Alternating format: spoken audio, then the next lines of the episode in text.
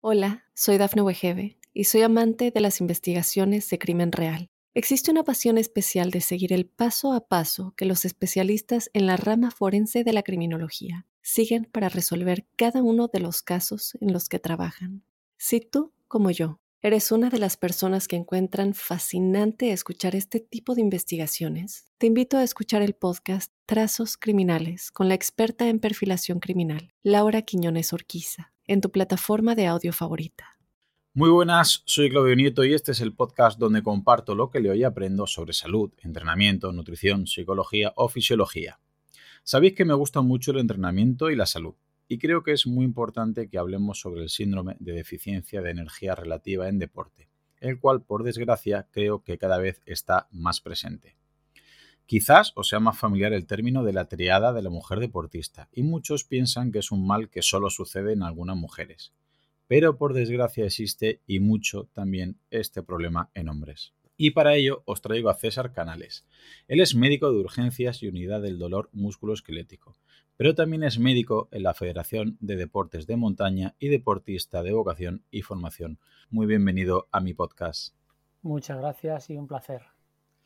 Bueno, pues vamos a ver si somos capaces de que entienda la, audiencia lo importante que es esta temática y sobre todo que nos digas qué es el síndrome de deficiencia energética relativa en el deporte y qué diferencia hay con la famosa triada de la mujer deportista. Bueno, pues como bien dices es algo bastante, bastante interesante e importante.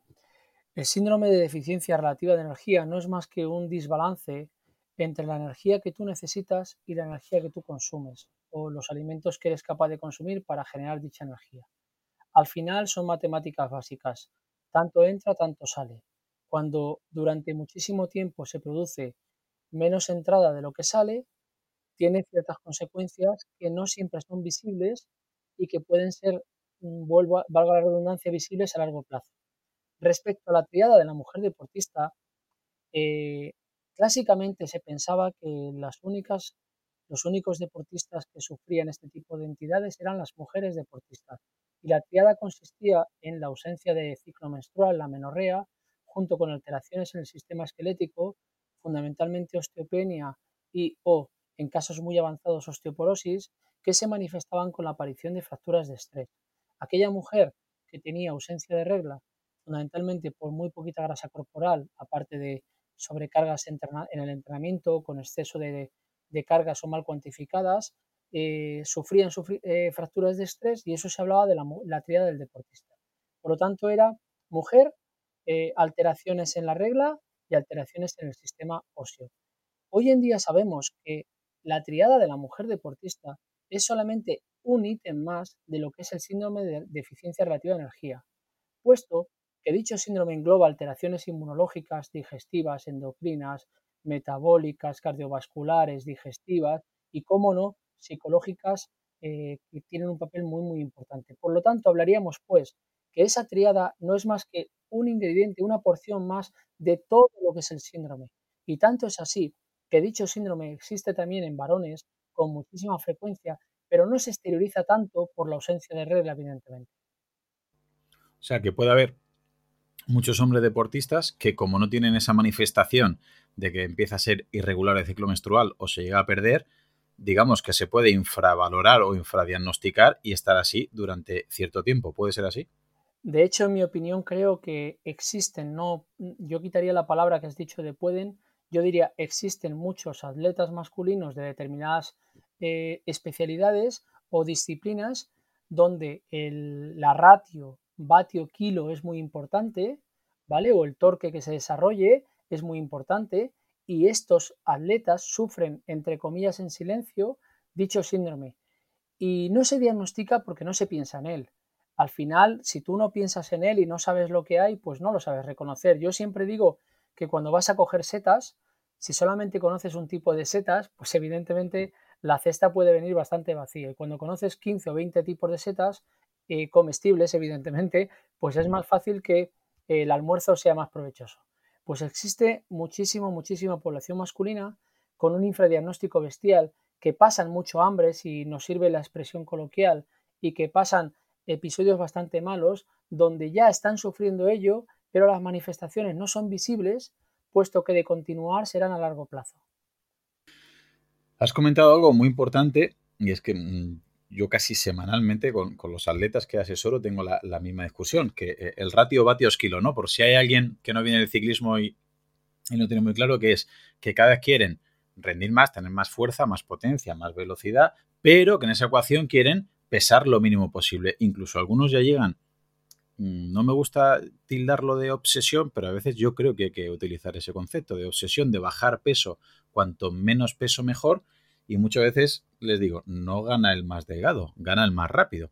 Y para ello en la ecuación, más fuerza, más vatios, más velocidad versus menos kilos, no siempre eh, va a estar beneficiado este ratio cuando, digamos, estamos dejando detrás algo más importante. La única causa, podemos decir que es pesar poco o comer poco o entrenar mucho, o hay alguna causa más detrás de este síndrome César? A ver, primero tenemos que entender que el deportista eh, de alta competición tiene o está sometido a entrenamiento, descanso y otra serie de circunstancias personales. Hoy en día, por ejemplo, una presión importante se recibe por parte de patrocinadores por tener que soportar redes sociales y demás. Tanto es así que vemos como atletas de renombre no son patrocinados porque no saben manejar redes sociales y otros, entre comillas, con menos nivel deportivo, incluso algunos que son unos populares tranquilamente, obtienen pingües eh, beneficios en forma de patrocinio simplemente porque saben vender el producto. ¿Qué quiero decir con eso? Que el metabolismo humano no solamente es el movimiento, también es el descanso y es lo que haces fuera de tu entrenamiento en la alta competición. Por lo tanto, eh, el someter a un, organismo al estrés del entrenamiento más el estrés de lo que sería clasificarse en los Juegos Olímpicos, obtener una mínima eh, o, preparar un campeonato, pasa mucha factura. ¿Qué sabemos en este tipo de entidad? El valor peso es fundamental. El valor peso y el valor composición corporal es fundamental. ¿Por qué? Porque en la base de ello está todo el secreto. Eh, si tú pesas lo que tienes que pesar y tú para obtener ese peso tienes una ingesta adecuada de nutrientes, tú no vas a tener un síndrome de déficit de relativa energía. Es decir, si tú estás consumiendo 4.000 kilocalorías y te metes 3.950, hablando en kilocalorías, aunque ya sabemos que una kilocaloría no lo es, ¿vale? Pero para, simplificarlo y hacerlo entendible a todo el mundo, pues chicos, eh, un déficit de 50 kilocalorías no va a ningún sitio. Eh, no va a ningún sitio, que van a ser 4 eh, gramos de grasa, 5 gramos de grasa, eso no va a ningún sitio.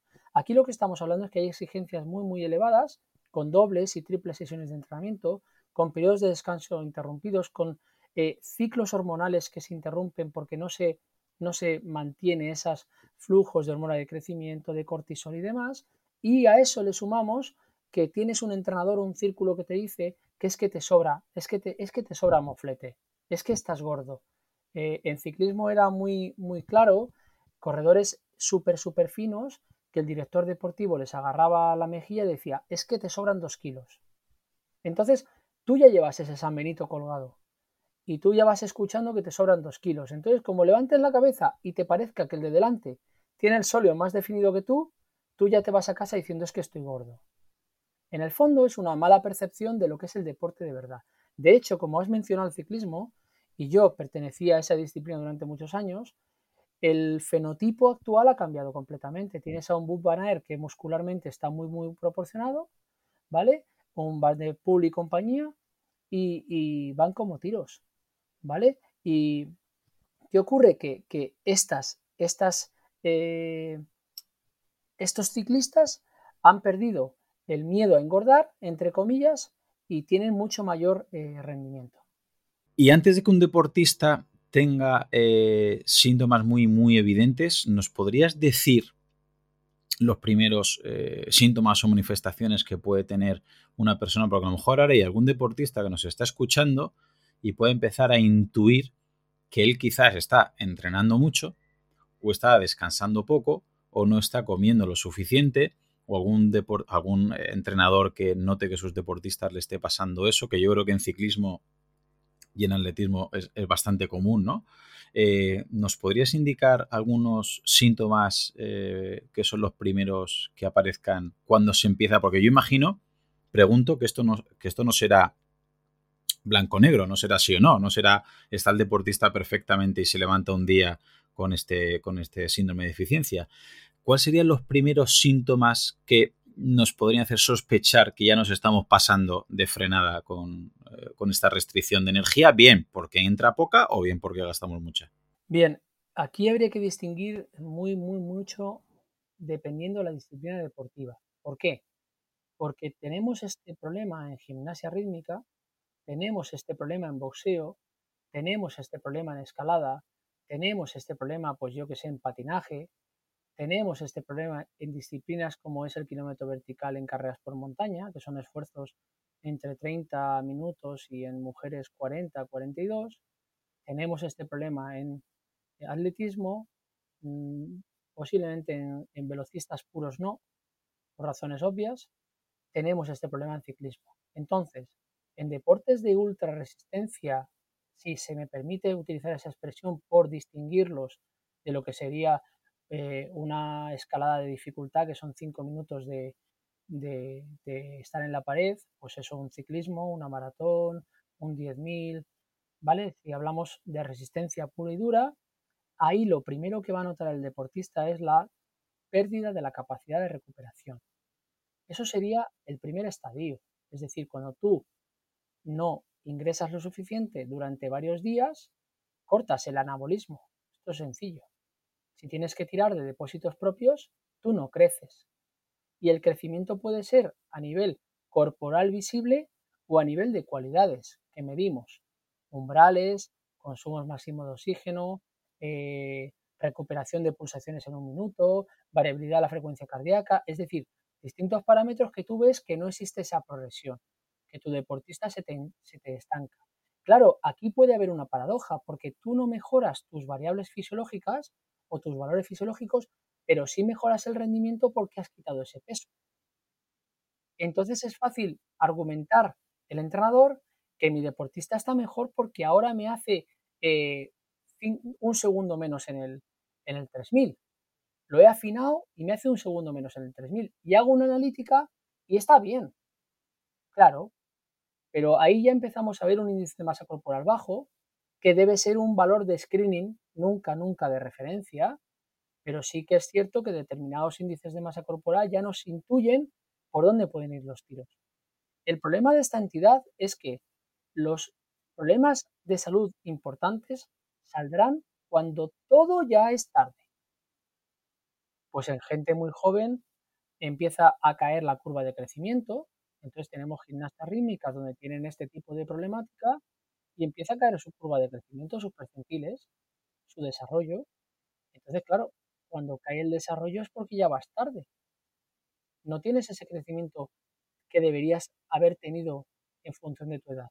Entonces, en resistencia lo que vamos a ver es dificultad en la recuperación, pero en cosas que son muy poco valorables, son muy poco objetivables, en sensaciones, en que estoy durmiendo un poquito peor.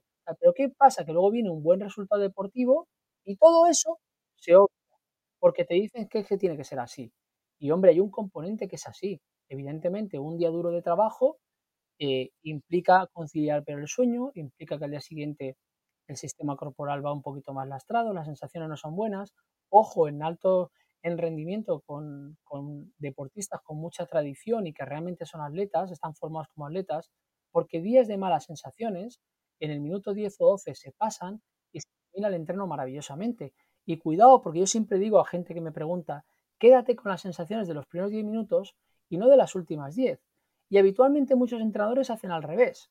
Obvian las sensaciones lamentables del principio y se quedan con que al final ha conseguido hacer el 500 en 1.05 y clavar los tiempos y el deportista se está arrastrando, se está exprimiendo, obviando que al principio le, está diciendo el cuerpo, hoy no toca, hoy no toca.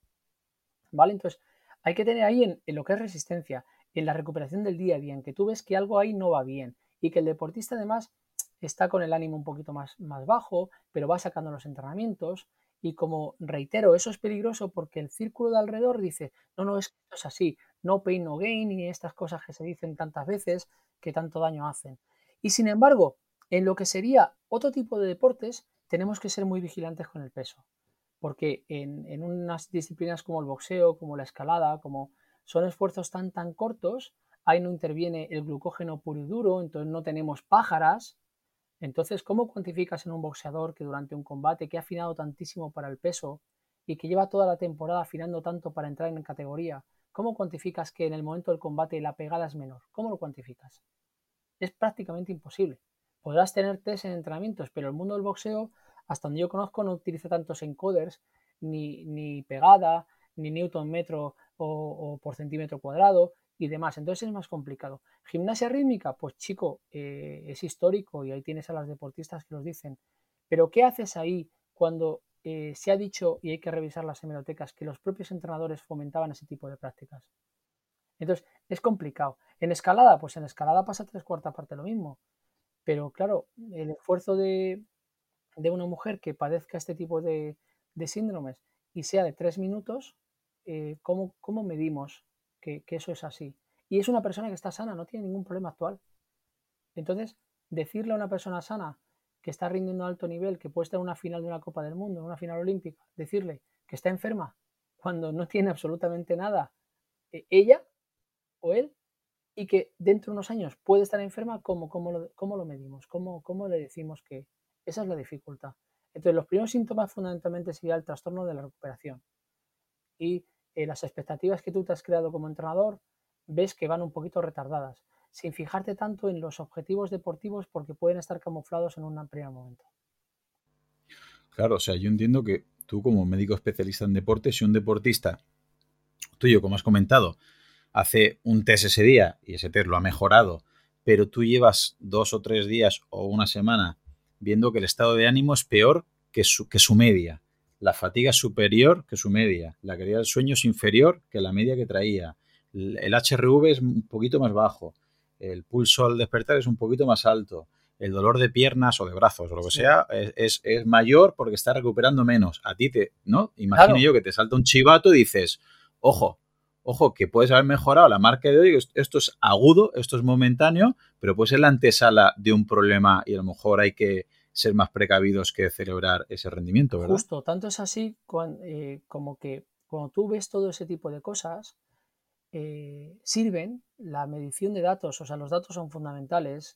a veces escucho a algunas personas, no, no, los datos, eh, lo que siente el deportista, no, los datos son fundamentales y tienen que ir de la mano de lo que te cuenta y siente el deportista. Pero hay una cosa que yo siempre digo es un fracaso, que es la lesión.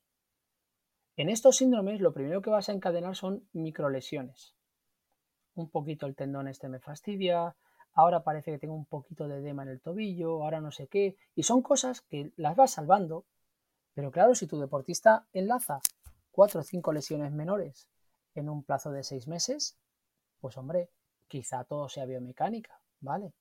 Quizá todo sean debilidades, pero quizá las debilidades sean porque no tiene chicha, porque no come. Entonces, claro, cuando ya tenemos una lesión, ya sí tenemos que investigar un poquito. Y la lesión no solamente es preguntarle cómo se la hizo, si es traumática, evidentemente nada que objetar. Yo me caigo, hago una, un edema en la, en la rótula, hago una, una úlcera condral, no hay nada que rascar.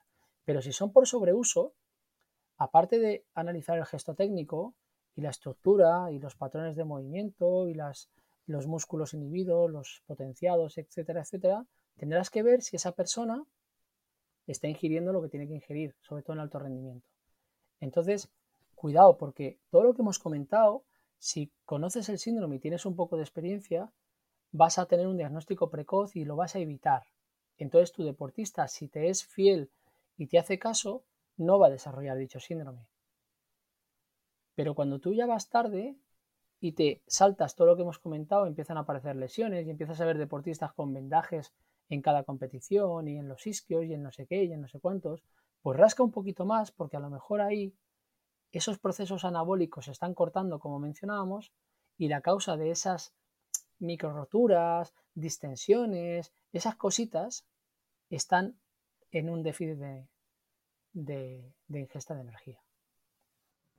Sí, lo que comentaba precisamente, que a veces es mejor a los deportistas, obviamente el, peso debería ser el peso ideal, ¿no? Que normalmente, obviamente a nadie creo que se le va a proponer que tenga un porcentaje graso alto, pero como comentabas, si yo siempre tengo la teoría que si no podemos establecer un peso ideal, un porcentaje ideal, es mejor quedarse un poquito por encima que un poquito por, por abajo, porque precisamente en esa recuperación como comentabas, no solamente la recuperación del entrenamiento per se a nivel metabólico, sino a nivel tendinoso, a nivel muscular, a nivel hormonal.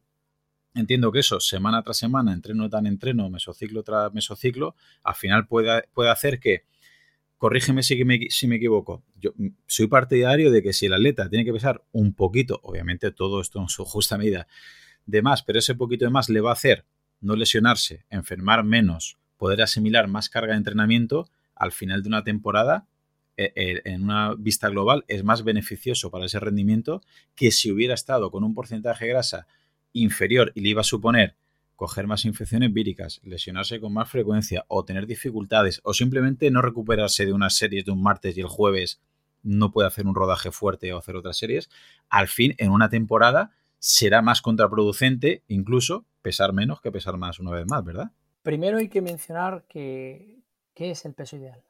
Es decir, es que la definición de peso ideal, ¿cuál es? Para mí es la que el deportista más rinde y más eficiente es. Entonces, observas ciclistas que cuando bajan de X kilos mueven menos vatios. Siguen yendo igual de rápido por el vatio kilo, pero mueven menos vatios totales. Por lo tanto, ese deportista se beneficia de aumentar el peso. Segundo, el éxito deportivo se basa en la continuidad de las cargas. Entonces, un deportista que no tiene esa continuidad de las cargas o que hay que, que, hay que reprogramar la semana constantemente, es muy complicado que tenga un éxito deportivo duradero. Y puedes tener una estrella en el día de hoy que luego, desgraciadamente, acaba en un trastorno psiquiátrico porque, por mala planificación y por estar mal llevado, ha sido un juguete roto. En mi opinión, todos los deportistas durante su temporada deberían estar, entre comillas, pasados de peso, respecto a lo que sería para ellos su percepción de gol estándar. ¿Para qué? Porque realmente el peso más fino, más fino tendría que ser el día de, el día de la competición, ese día. Y curiosamente, algunos de ellos, por ciertas pautas nutricionales que no vienen al cuento ni voy a mencionar, llegan pasados de peso el día de porque han hecho cargas de hidratos que no corresponden, se han metido 12, 12 gramos por kilo el día antes cuando no tiene ningún sentido, eso, eso retiene 3 gramos de agua cada y llegan al día de la carrera con 800 gramos de más. Y debería ser al revés. Durante tus entrenamientos tener eh, el depósito lleno, tener gasolina para ir quemando y asegurarte que las gasolineras te van echando gasolina cada X tiempo para que jamás dejes el depósito a medio, a medio llenar. Como en los coches, si apuras mucho, mucho, mucho, pues las impurezas van al motor y al final el motor casca. Pues aquí es exactamente igual. Y luego tener en cuenta que ese exceso, y abro unas comillas gigantes, de peso, esos 800 gramos, ese kilo, ese mm, pliegue que tiene mm, media micra más de grasa, ¿vale? Pues se afina de cara a esa competición. ¿Qué pasa? Que ¿Pasas un poquito de hambre la semana antes de una prueba? Ahí, vale, eso podría estar justificado. Pero lo que no puedes estar es pasando hambre constantemente para mantener un peso que es irreal y que te está haciendo que ese anabolismo, vuelvo a repetir, no se vea al 100% potenciado. Y luego, claro, hablamos de ventanas metabólicas, de que hay que iniciar la recuperación en el último tercio del entrenamiento, bla, bla, bla, bla, bla, y tienes a gente que se prepara un recovery, perfecto, nada que objetar, eh, con su porcentaje de carbohidratos, de proteínas, su creatina, todo lo que tú quieras, y todas las sinas del mundo, y luego pasan más hambre que los perros de Manolo que se dice por mi, por mi zona. No tiene mucho sentido. Realmente el deportista tiene que tener ese exceso de, de peso, entre comillas, que podrían ser 800 gramos, un kilo, no estamos hablando, no estamos hablando de un panículo adiposo ni nada por el estilo. Estamos hablando de esa reserva para poder afrontar el día a día más, su, más sus necesidades vitales, sociales y culturales. Hola, soy Dafne Wegebe y soy amante de las investigaciones de crimen real. Existe una pasión especial de seguir el paso a paso que los especialistas en la rama forense de la criminología siguen para resolver cada uno de los casos en los que trabajan. Si tú, como yo, ¿Eres una de las personas que encuentran fascinante escuchar este tipo de investigaciones? Te invito a escuchar el podcast Trazos Criminales con la experta en perfilación criminal, Laura Quiñones Orquiza, en tu plataforma de audio favorita. O sea que si hemos entendido bien, César, por ejemplo, sería un poquito más lógico, por lo menos fisiológicamente en este sentido, ¿no? Durante la temporada que hay muchos entrenamientos, quizás hay doble entreno, triple entreno, hay cargas muy fuertes pesar un poquito más para poder eh, tolerar esa carga de entrenamiento y supercompensar, ¿no? Y evitar lesiones a nivel tendinoso, a nivel muscular, poder dormir y que haya ese anabolismo, o sea, es decir, esa recuperación, que es lo que te va a hacer la continuidad y lo que te va a hacer que mejores, y que precisamente es antes de competir cuando te puedes permitir, vamos a hablar con comillas, porque luego esto se puede malinterpretar, crear un déficit, entre comillas, un pelín más agresivo para perder un poquito de grasa, que ese déficit, si lo alargáramos mucho en el tiempo, sería malo, sería perjudicial, pero solo lo vas a utilizar unos días o una semana o diez días, o bueno, ya había que hacer el protocolo cada deportista, pero sí te va a permitir llegar con un peso más magro, con menos cantidad de peso para poder competir bien y no es tanto tiempo como para que haya efectos secundarios de ese déficit. Es decir, el cuerpo no va a tener problemas por hacer un déficit calórico unos días, pero sí vas a tener la ventaja de llegar con menos porcentaje de grasa a esa competición, hagas o no hagas una, fase de, carga de carbohidratos que ya sería, ya según deportista, y habría que hacerla bien. ¿Sería más o menos esa la idea, César? Para mí el planteamiento sería que el deportista tendría que tener un peso estable, un peso permanentemente estable, sin estar en el límite bajo del mismo. Es decir, ese deportista tuviese un margen para hacer eh, frente a situaciones de sobreentrenamiento. Es decir, una de las cosas más difíciles del alto rendimiento es no caer en el sobreentrenamiento. ¿Vale? Entonces, si yo tengo un deportista que por error, por omisión o porque el deportista eh, cumple rajatabla todo lo que le digo y un poquito más, como pasa en algunos casos, y rozo el sobreentrenamiento, si yo tengo un peso estable por encima de mi peso estimado perfecto, tengo ese margen de seguridad. Realmente, cuando he dicho pasar hambre, no hablaba de déficit calórico, hablaba de otra cosa que ahora explicaré. Yo sí tengo un deportista que lo tengo un poquito por encima del peso que me gustaría tenerlo en el día D, en el día D.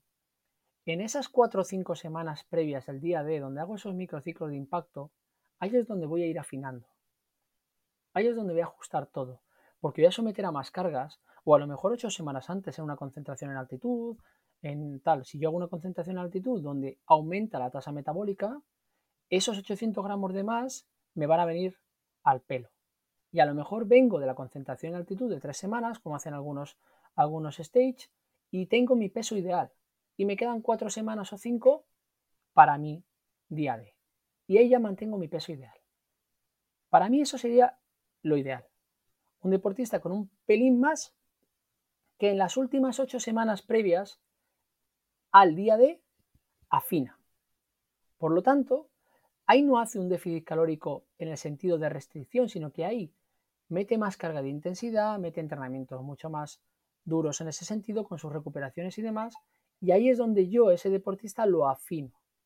Y hablaríamos que afinaría en los últimos cuatro o seis semanas.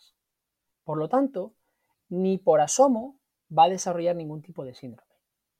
Cuando hablo la última semana es simplemente porque la mayor parte de veces en todos los deportistas con buen criterio, las cargas bajan muchísimo en los últimos siete días. Si tú tienes al cuerpo acostumbrado a ingerir a razón de X trabajo y de repente le quitas el trabajo, tienes que adecuar la ingesta. Si no, lo que pasa es que en esa semana él engorda. Ahí es donde el deportista puede pasar hambre. Entonces, en la última semana no quiero afinar. Lo que quiero es adecuar el volumen de entrenamiento, que van a ser muy bajos y va a haber a lo mejor alguna sesión aislada de intensidad, a la ingesta. Ahí es lo que hablo de pasar hambre. Entonces, subjetivamente, tú estás acostumbrado a comer X cantidad y claro, si vas a hacer un rodaje de 25 minutos versus un entreno de dos horas, evidentemente la ingesta no puede ser la misma. Y ya te lo dicen todos los protocolos, de 4 gramos a 7 por kilo, en días de poca intensidad. Claro, si tú vas a comer 5 gramos de carbohidratos por kilo, en un día, en un día completo de poca intensidad, pues vas a pasar hambre. En el sentido de decir, joder, es que ayer me comí o la semana pasada me estaba comiendo una fuente de carbohidratos aquí y ahora me estoy comiendo eh, como los pajarillos. Ese es el, matiz, ¿no? No reducir eh, la ingesta en el sentido calórico, sino adecuarla a las cargas. Entonces, para mí el escenario ideal sería un pelín de margen para poder equivocarte. Eso sería, porque al final nos vamos a equivocar. En alto rendimiento siempre va a aparecer alguna cosa que nos va a hacer equivocarnos. Un viaje, un compromiso de marketing, cualquier cosa que el deportista acumula fatiga que no, que no contaba con ella y hace la sesión de entrenamiento. O la hace a deshora.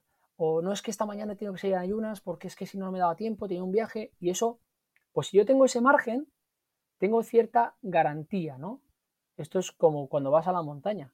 Eh, pues llevas el arnés y llevas las cosas y a lo mejor no te hace falta utilizarlo, pero ahí está, en la mochila, ¿no? Y siempre se dice que la guerra hay que ir con balas, aunque no se utilicen, pues hay que llevarlas. Ese es el planteamiento para mí que sería el más lógico y coherente que te permite, repito, equivocarte, porque equivocarnos nos vamos a equivocar. Sí, está claro que cuanto más, eh, digamos, margen tengamos, más fácil va a ser poder recuperar todo eso aprovechar, asimilar y anabolizar. Y luego ese margen que comentabas, quería preguntarte, es imposible, imagino que me respondas. Mm, ¿Nos podrías decir cuántas semanas sería un margen el cual ya no deberíamos cruzar? Porque comentabas, ¿no? Cuatro, seis semanas, ocho semanas, estaría bien para empezar a, ese margen dejarlo estable.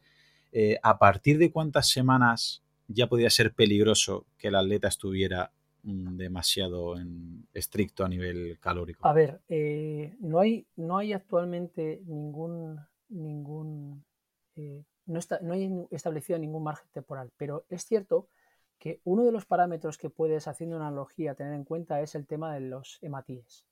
La vida media de los hematíes son unos 120 días. Por lo tanto, una de las cosas que vemos en los déficits de energía es la anemia. ¿Y por qué se produce? Pues porque no hay reticulocitos para formar.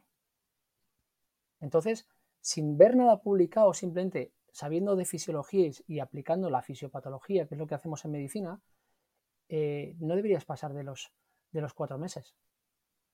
Es decir, estamos hablando que cuando presentamos un síndrome de deficiencia relativa de energía, son tiempos muy largos. ¿eh? Un deportista porque pase un déficit durante cuatro o tres meses no le va a pasar nada. Absolutamente nada. El problema es cuando se mantiene el tiempo. Y, está, y entonces, cuando se mantiene el tiempo y varios meses es cuando aparecen ya las manifestaciones. Lo primero que hay que regenerar son las hormonas y los ciclos. Cuando ya, cuando ya tienes, te metes en una espiral en que prima cortisol, ya empezamos a ir mal.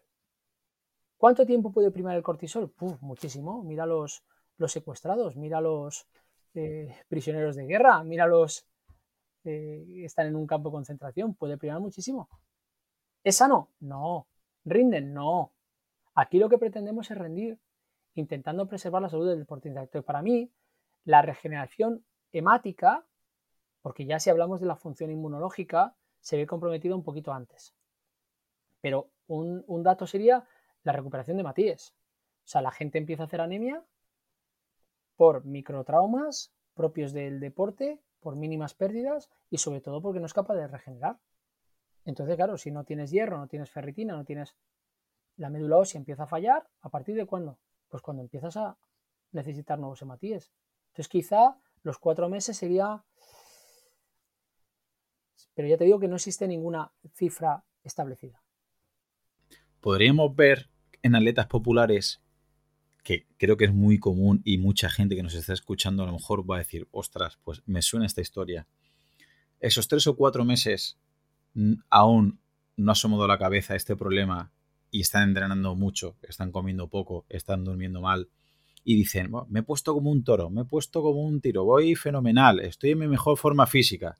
Y a los tres, cuatro meses empiezan a decaer las lesiones, de motivación, ya no meten ese, ese entrenamiento esto es posible que sea una de las causas, y claro, si no analizan más allá y no son diagnosticados, como has comentado al principio, con este síndrome, le achacan la culpa al trabajo, a la pareja, al jefe, a los trabajadores, al planeta Tierra, pero quizá puede ser mucha gente, creo que lo veo mucho en, populares, que se dan palizas que quieren hacer entreno el profesional, hacen dietas estrictas, dietas extremas, y al principio están contentos porque aún no ha asomado la cabeza este problema.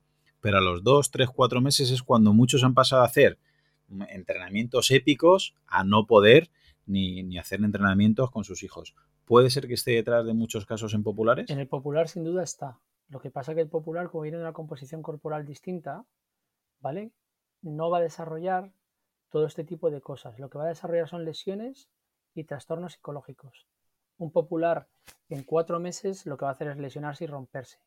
Y de hecho, el 99% de casos que se nos vienen a la cabeza, lo que ha ocurrido simplemente es que han corrido como pollo sin cabeza, no han tenido en cuenta absolutamente nada, porque han estado asesorados por gente que no tiene en cuenta nada, y el que todo está en tu mente, y si quieres puedes y demás, y no, no, a veces quieres y no puedes, y punto.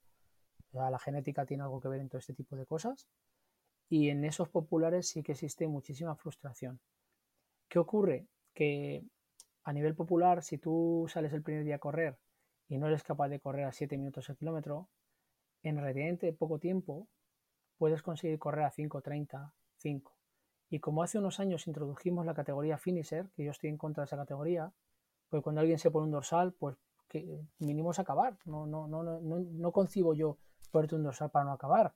Hombre, finisher de un maratón del sables, finisher de un Tour de Francia, eso sí. O finisher de subir el K2 y bajar, evidentemente. Pero la categoría de finisher en las populares, pues no lo entiendo. Entonces, ahí ahí reciben demasiada información, reciben demasiado épica. Eh, yo muchas veces les veo en carreras populares, sobre todo, ir maldiciendo y jurando en hebreo, y en los últimos 100 metros con la música de ACDC y la épica y tal, pues claro, es un subidón. Y el cerebro funciona así. Cuando ves el objetivo, todo se olvida. Todo se olvida. Y funcionamos así. Ante un algo que perseguir, olvidas todo, segregas endorfinas y ya saco. En el popular existe mucho de esto. Pero aquí existe más que el síndrome de, deficiencia relativa de energía, existe el sobreentrenamiento. En el popular existe más el sobreentrenamiento más que este síndrome, porque el popular viene de otro tipo de composición corporal. Y ellos lo que desarrollan es el overload síndrome, que tiene otras connotaciones distintas a este que estamos mencionando. Hola, soy Dafne Wegebe y soy amante de las investigaciones de crimen real. Existe una pasión especial de seguir el paso a paso que los especialistas en la rama forense de la criminología siguen para resolver cada uno de los casos en los que trabajan. Si tú, como yo, eres una de las personas que encuentran fascinante escuchar este tipo de investigaciones, te invito a escuchar el podcast Trazos Criminales con la experta en perfilación criminal, Laura Quiñones Orquiza, en tu plataforma de audio favorita. Y César, este margen en mujeres entiendo o intuyo que será todavía inferior, que habría que tener que ir con más cuidado eh, por el tema hormonal, metabólico. ¿Nos podrías explicar si es así y por qué? Sí, la mujer tiene, tiene muchísimo menor margen por el tema de la regla. La regla no está ahí por capricho, sino que es fundamental para su metabolismo óseo, su salud cardiovascular, etc. Tanto es así que, como sabéis, si la mujer no tiene ningún tipo de vicio, es decir, no fuma y demás, la mortalidad de causa cardiovascular es muy muy baja mientras que tienen la menstruación, porque las hormonas le dan cierta protección. Eh, biológicamente, claro, el objetivo es, es eh, hacer algo que no podemos hacer los, los, demás, que es la reproducción, y entonces cuando, cuando tú tienes que tener hijos, pues evolutivamente se protege ese organismo y las hormonas protegen ese organismo. Por otro lado, la salud ósea de la mujer va ligada al tema hormonal. En hombres va ligada sobre todo al trabajo de fuerza. A mayor carga de fuerza, mayor desarrollo de hueso, como sabéis. Por tanto, en hombres es clásico el trabajo de fuerza que desarrolla huesos más gruesos en la edad adulta y sobre todo en la, en la senectud. Y en la mujer, esa ganancia de material de densidad mineral ósea se da en relación a las hormonas del ciclo menstrual femenino. ¿Qué ocurre? Que la mujer cuando tiene menorrea ya empieza a ir todo mal, porque ya esa osteopenia puede empezar a aparecer, esa debilidad en el hueso también, se corta ese crecimiento y evidentemente, eh, bueno, pues la ausencia de regla les, les quita esa protección extra en enfermedades cardiovasculares, etcétera, etcétera, etcétera. Vaya por delante que una deportista, evidentemente, su riesgo cardiovascular es ínfimo ¿vale? Pero eh, todo eso está ligado al, sexo femenino. Por lo tanto, hay muchísimo menor margen de maniobra en este tema. Y por otro lado, el problema en la mujer es que hay más incidencia eh, de trastorno de la conducta alimenticia. Es decir, cuando hablamos de red síndrome no debemos olvidarnos que se asocia claramente a los trastornos de la conducta alimenticia y por desgracia en la ratio de desarrollo de hombre-mujer es predominantemente la mujer quien sufre el trastorno de la conducta alimenticia por otras connotaciones sociales, probablemente de imagen, de lo que se piensa y demás. Que lo cierto es que somos bastante injustos con las mujeres en muchas de las parcelas de nuestra vida y deberíamos de recapacitar al respecto en ese tipo de, detalles. Mm, completamente de acuerdo. Y ya para terminar, César, que sé que vamos de tiempo regular, eh, ¿nos podrías indicar, eh, porque has comentado antes algunos parámetros, ¿no? Pues que los eritrocitos, el hierro, la ferritina, reticulocitos, eso sería importante tenerlo en cuenta para ver si empieza a deprecionarse, a bajar. Y luego has hablado de cortisol, testosterona, prolactina. ¿Habría, nos podrías decir cuatro o cinco parámetros eh, los que nos pudiéramos fijar en una analítica sanguínea en un corredor, un atleta popular que esté preocupado, que cree que tiene este síndrome o está cerca de él y lo pudiera comprobar en alguna analítica? ¿Algunos parámetros que nos recomiendas? Sí, fundamentalmente eh, hay una serie de parámetros que nos sirven fundamentalmente para ver si las cargas de entrenamiento son adecuadas y si se asimilan bien, que son las que unos parámetros en los que se basa evitar el overload síndrome, el síndrome de sobreentrenamiento.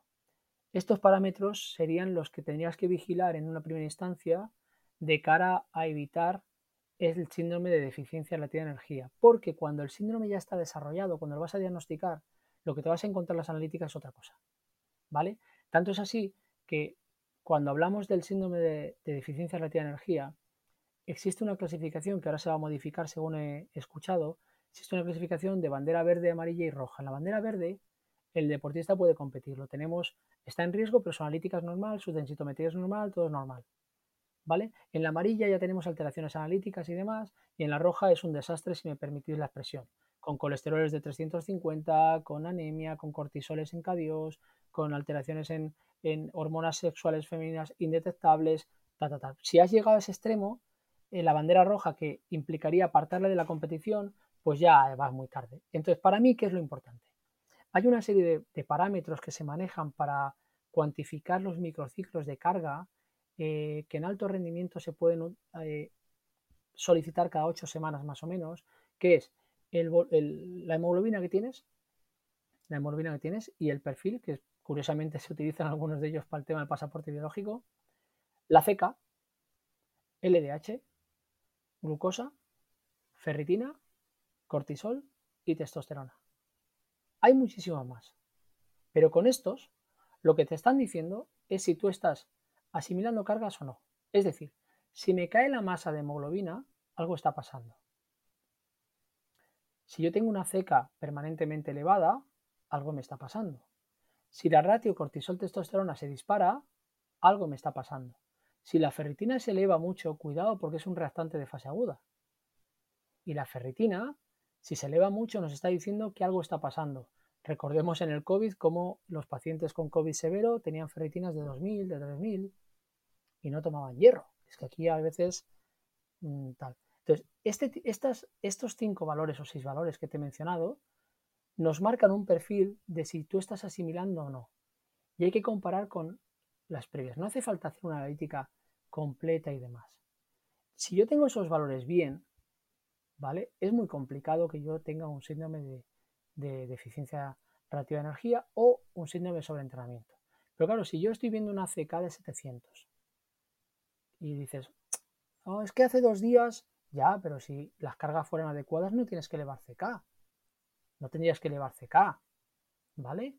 Veo una ratio cortisol-testosterona que se me está yendo, con un predominio bestial del cortisol, y se me está yendo, se me está yendo, en ese cociente. Ojo, ojo. Y en populares, como mencionabas, no siempre son las cargas de entrenamiento. Yo siempre digo que cualquier popular es un triatleta, trabajo, familia, ocio y el deporte y son tan cumplidores por lo que mencionabas antes que después de una jornada de trabajo agotadora y demás, y con la cabeza en 200.000 cosas salen a correr y a veces lo que tendrían que hacer es un rodaje suave a unos ritmos que de boca cerrada que menciono yo, yo huyo de las Z1, Z2, Z3, es boca cerrada o, o chino chano, o, es decir, es más fácil de entender para muchos, ¿no? Van con la boca cerrada y dirían, ay, qué bien, y se bregarían endorfinas y coincidirían bien el sueño. Pues no, series de 400, venga, 12 series de 400 a las 8 y media de la noche.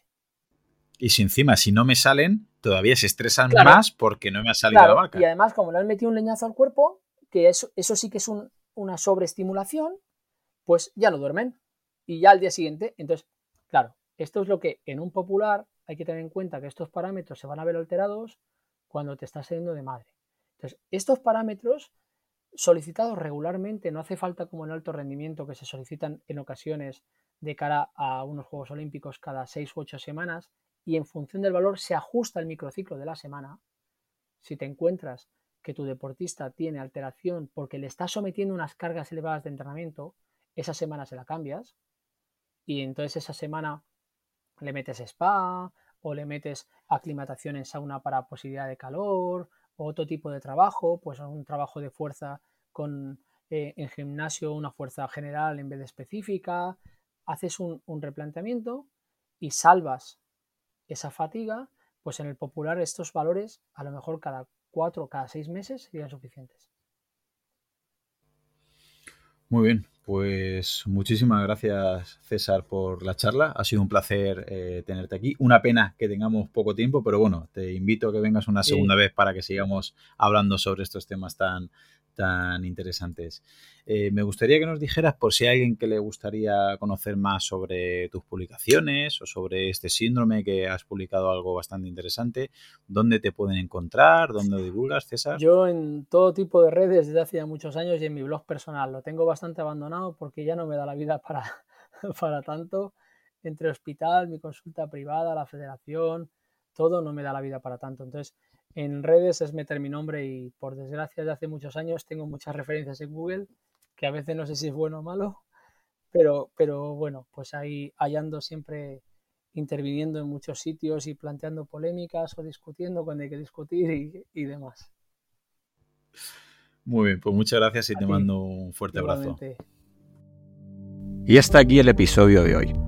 Probablemente si tienes la capacidad de disfrutar de este contenido, tendrás la suerte de vivir en un lugar y en un contexto que con muy poco podrás hacer mucho, como cambiar y salvar vidas. Por ello te pido que si te ha gustado el contenido o te ha aportado algo de valor, el mejor regalo que me puedes hacer es que te unas a mi equipo de donación para que ayudemos juntos a que otros puedan vivir y además hacerlo de la manera más saludable y digna posible. Gracias a Pablo Melchor y Ayuda Efectiva, tenemos un equipo de donación destinado a un fondo de salud, donde el dinero que inviertas te aseguran que es la manera más eficaz demostrada para salvar vidas en los países más necesitados, con programas como prevenir la malaria, incentivar la vacunación en los más pequeños y combatir el déficit de vitamina A, como ya vimos en el episodio 120. Si quieres colaborar, te espero en mi equipo en ayudaefectiva.org barra profe Claudio Nieto. Tu contribución, por muy pequeña que sea, podría marcar una gran diferencia, ya que con todas nuestras donaciones juntas generaremos oportunidades para aquellos que más lo necesiten. Muchas gracias.